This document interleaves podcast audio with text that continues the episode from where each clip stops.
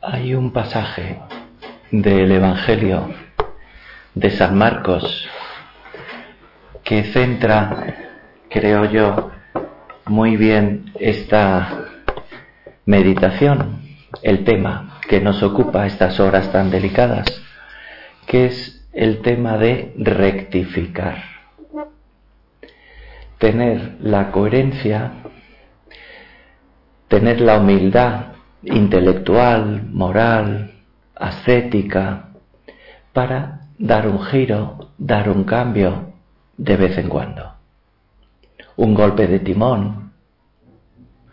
Y esa escena es la de Jairo, el jefe de la sinagoga que despreciando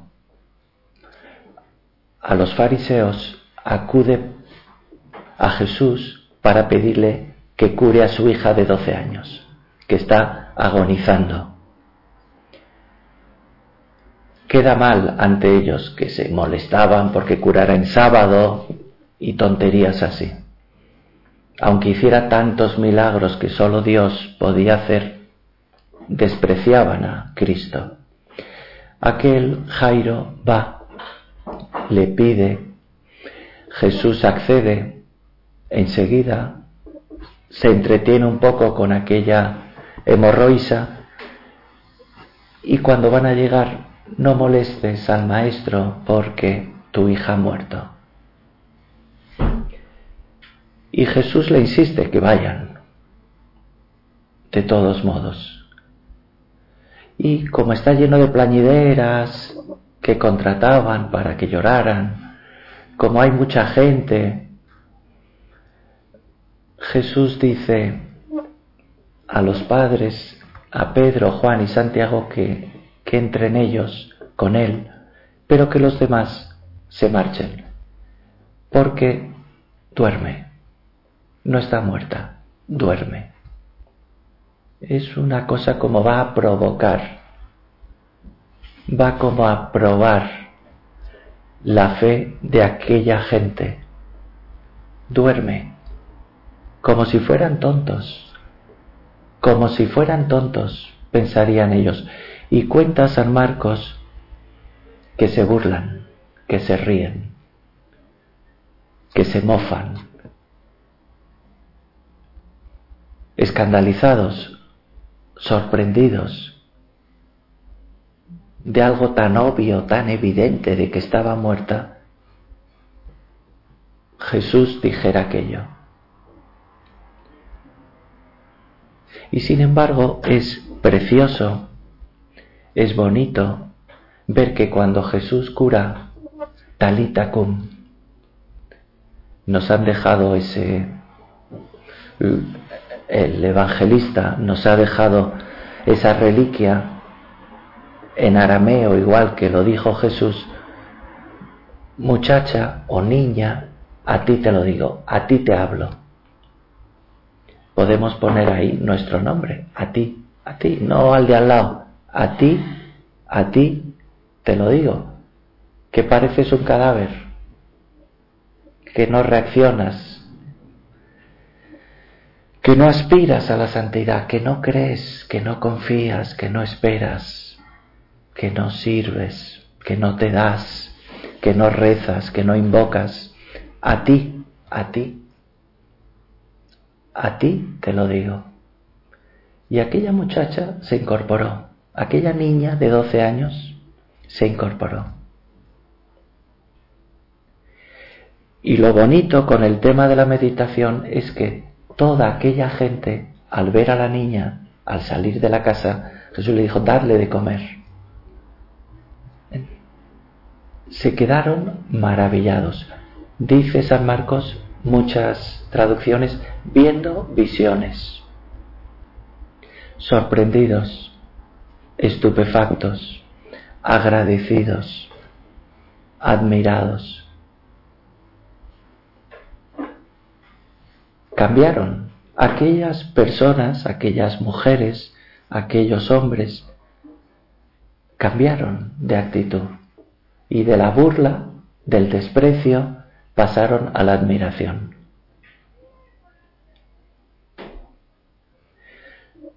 Señor, a mí me gustaría tener esa honestidad para no encasillarme, no quedarme en mis esquemas y pensar, no tengo nada que hacer, yo ya no voy a cambiar, tampoco está tan mal, en fin, voy tirando, aquí estamos, que no me acomode, que no me instale, que tenga la honestidad de reconocer tu poder, tu capacidad, tu necesidad que tenga la honestidad de cambiar, aunque sea incómodo, aunque me dé pereza, aunque esté ya muy hecho, muy acrisolado. Aquellas personas se quedaron sorprendidas, maravilladas, agradecidas. Menos mal que obedecieron que dejaron hacer a Dios, que dejaron actuar al Señor, que se fiaron del poder de Dios. Que yo actúe así,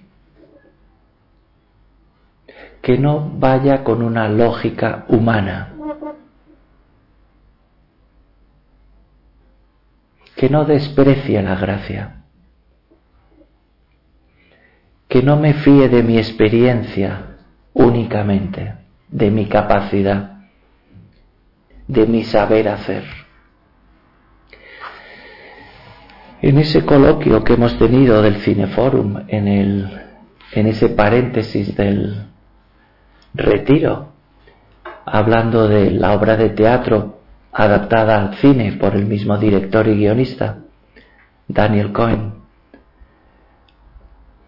pues se ve como de aquella chica tan humilde y tan valiosa, sin embargo su marido y, y ese matrimonio o pareja o lo que fueran de amigos, ninguno de los tres está dispuesto a cambiar han conocido Cerezo, han conocido a esa chica de dependiente y sencilla toda la vida y no están dispuestos a aceptar que es capaz de fabricar un bestseller y mucho menos un segundo bestseller. Tan convencidos que aquello fue de chiripa, de casualidad. Y no se apean del burro. Que no me crea que yo ya sé. No, yo ya, yo ya. Que no, no funcione así. Si eres, Señor, si eres tú, mándame a ti. Mándame a ti sobre mi pereza, mis manías, mis complejos. Mándame a ti sobre mi soberbia, mi orgullo, mi pasado. Mándame ir a ti. Mándame ir a ti, mándame andar. ¿Por qué no voy a hacer la cuenta de gastos? ¿Tan complicado es? ¿O es que ya lo he dado por perdido? ¿Por qué no voy a ganar en espíritu de penitencia?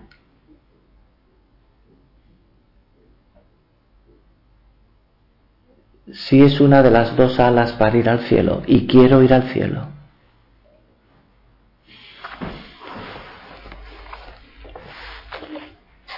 Impresiona, impresiona mucho siempre la figura de nuestro Padre. Se ordena sacerdote en 1925. Celebra su primera misa al día siguiente. Y el 31, al día siguiente, fue a Perdiguera, al día siguiente de la primera misa, para sustituir al párroco. hasta el 18 de mayo de 1925. Un pueblo de secano, situado en los Monegros, que no llegaba al millar de habitantes. Él, que ante el cadáver de su padre acababa de prometer a su madre, hermano y hermana que les iba a cuidar. Siempre. Y se vio alejado de su familia en aquellas circunstancias. Hacía cuatro meses que su padre había muerto y fue a Perdiguera a dedicarse con verdadero celo a su ministerio, viendo ahí la voluntad de Dios, viendo ahí la voluntad de Dios, no enfadado con sus tíos que probablemente andaron o anduvieron urdiendo eso, ¿no? Él se fue con verdadera unción.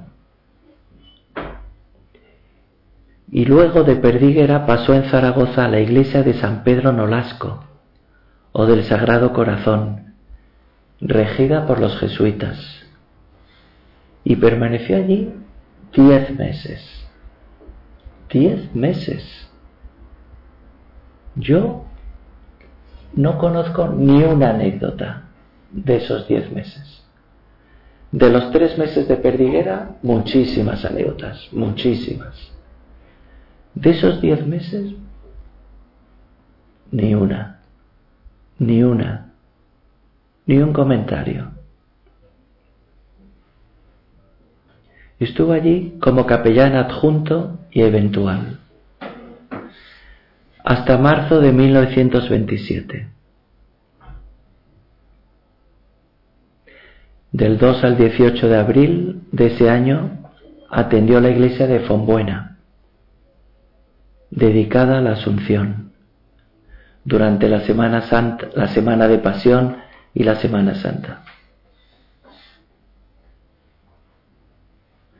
Pero de esos más de diez meses, entre 1925 y 1927, en la iglesia de San Pedro Nolasco, de Zaragoza poco sabemos, pero sí que sabemos que nuestro Padre lo haría con verdadera unción, aquel cometido, con verdadero cariño y rectificando la intención mil veces.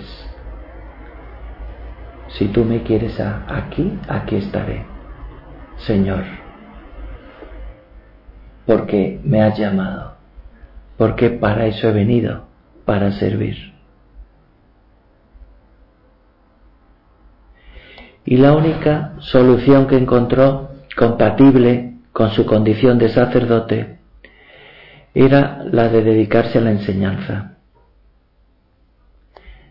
Dio clases de derecho romano y de derecho canónico en el Instituto Amado, un centro situado en la calle de Don Jaime I, número 44. Fundado y dirigido por Don Santiago Amado en octubre del 26. Era un capitán de infantería y licenciado en ciencias. Allí se podía estudiar el bachillerato y los cursos preparatorios a algunas facultades. También el ingreso para algunas escuelas de ingenieros y de las academias militares. Se formaban también allí estudiantes de derecho, ciencias, comercio, magisterio.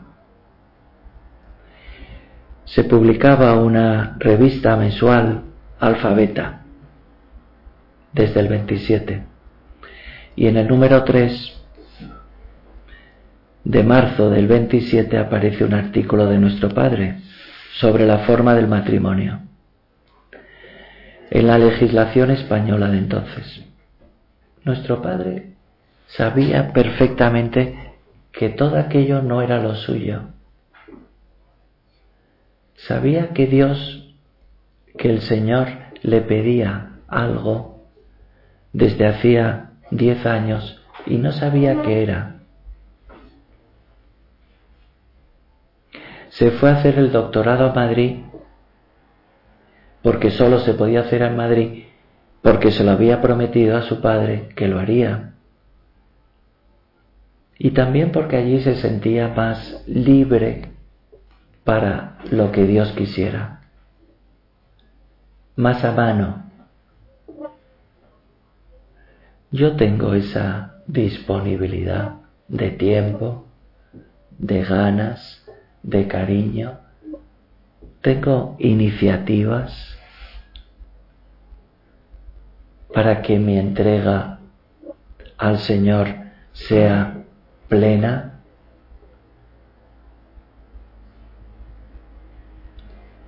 O intente serlo. Mientras trabajaba dando clase, nuestro padre continuaba sus estudios. En enero del 27 terminó la carrera y obtuvo el título de licenciado en Derecho. Y ya solicitó el traslado de expediente a Madrid para hacer el doctorado en, la Universidad Central. Y en abril del 27 ya comenzó esa nueva etapa en su vida, en Madrid, en la capital.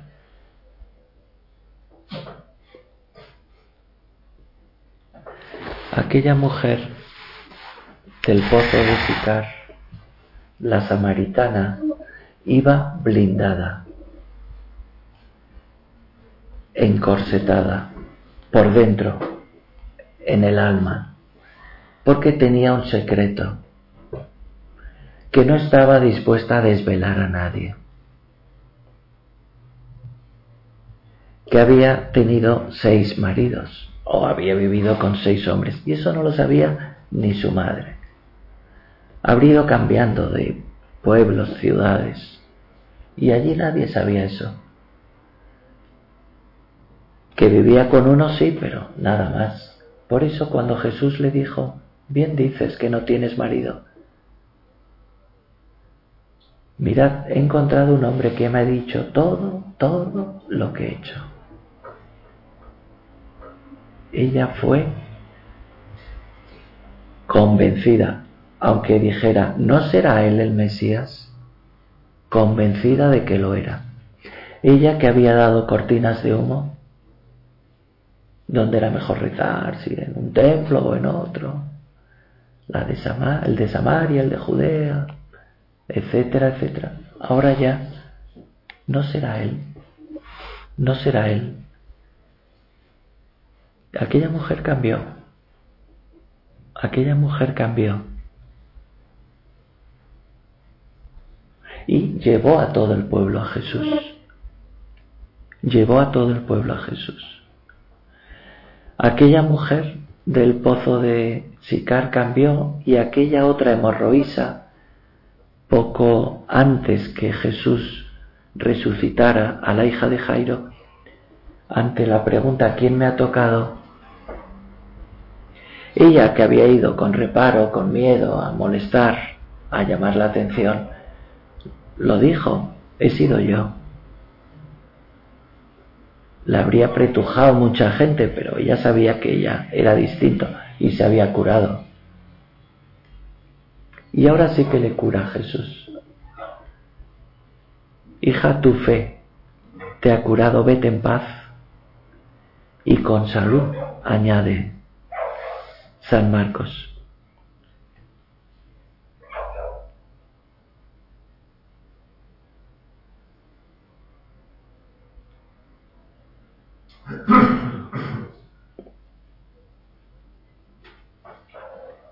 Yo hago esperar al Señor. Yo remoloneo a Jesús. ¿Doy prioridad a lo inmediato o doy prioridad al Señor? y a las cosas de Dios.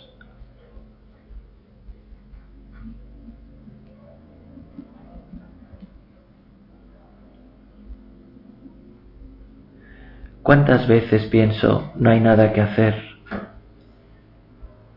No vale la pena. Y pacto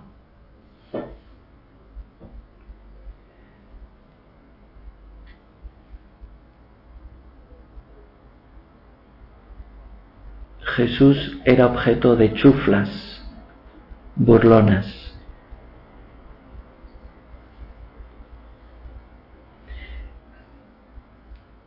Se queda con sus tres y con los padres y dice, contigo hablo. Niña, tomándola de la mano. No se interrumpe el diálogo de Dios con los hombres después de la muerte. Jesús habla a aquella chiquilla como si nada hubiera sucedido, como si realmente se hubiera dormido sin más.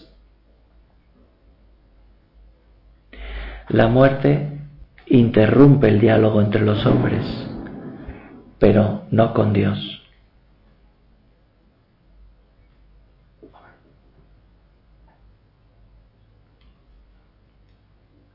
Y a partir de aquel día todo cambia en aquella casa.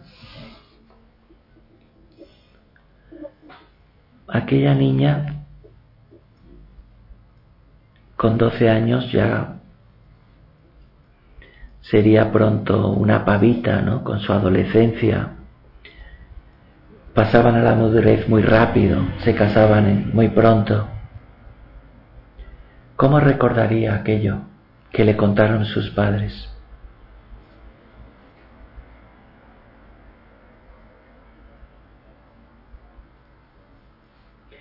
¿Cómo aquella gente contarían después?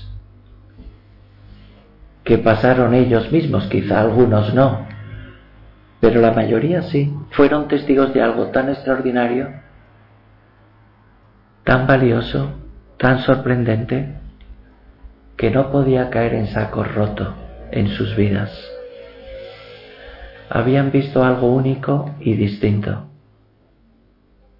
y cambiaron de actitud y alabaron al Señor. Dios de la vida y de la muerte.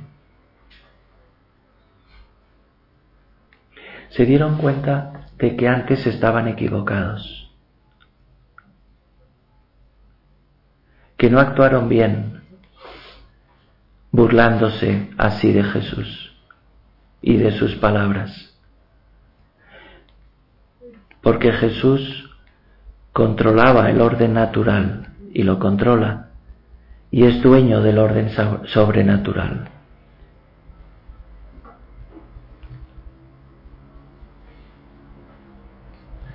Puedo conocer a gente que me parece simplona, infantil, demasiado sencilla en su relación con Dios, porque no saben bien el catecismo o no tienen claros algunos conceptos cristianos, pero al conocerles más a fondo, veremos que nos dan mil vueltas en muchas cosas. Que no se nos meta la soberbia espiritual, en el sentido de creernos superiores, porque estamos formados, porque sabemos porque tenemos experiencia y pensamos que esa gente está más alejada, no tiene ideas claras y las tratamos como en un escalón inferior. Ayer en el Cineforum de Albalat me volví a sorprender una vez más en el coloquio. La película era Belfast que es muy apropiada para un coloquio y había chicos de Albalat que estaban vendiendo libros. Yo pensaba que no iban a vender ni uno, era para lo típico, sus convivencias, ¿no? Ganar dinero. Y vino bastante gente nueva y en el coloquio se pusieron a hablar y, y la verdad es que decían cosas, tenían una pinta rara, gente ya de una cierta edad. Una cierta edad son 60 años, que no es normal que vayan allí, ¿no? Fueron juntos eh, hombres, mujeres, pero que se veía que no eran de la labor en absoluto, ¿no? Y sin embargo dijeron cosas preciosas, sacaron punta a la película. Y luego, ante la alegría de aquellos residentes, colegiales, pues venga a comprar libros. Ellos quedaron encantados, claro, los chavales, y a preguntarles que, que dónde iban y etcétera, etcétera. Para Dios no hay nadie que menos. Dios no hace comparaciones como nosotros. Dios no tiene un termómetro de medir.